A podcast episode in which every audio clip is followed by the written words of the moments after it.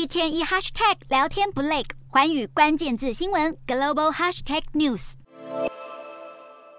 行政院宣布要开放边境，不过分两阶段。第一阶段开放六万人次，还是维持三加四。九月二十二号公告，九月二十九号实施。观察一个礼拜后，才会正式迈入零加七第二阶段。台湾民间等了好久，终于等到好消息。不过，其实开国门的计划已经拖了快一个月。指挥官王必胜八月二十五号被问到何时开放，他预估九月底十月初，没想到隔了一天，马上又改口说十月，并且还要加上边境零加七。九月十六号，网络流出边境管理及开放建议图表，指挥中心承认演拟中的草案，甚至传出十月十号开放零加七的讯息时，王必胜又再度退缩，表示十月上旬边境解封机会小。开放时间变来变去，难免让外界质疑：开放是专业考量还是政治考量？边境开放势在必行，但相关的配套得赶紧做好准备，疫苗以及防疫物资也必须到位，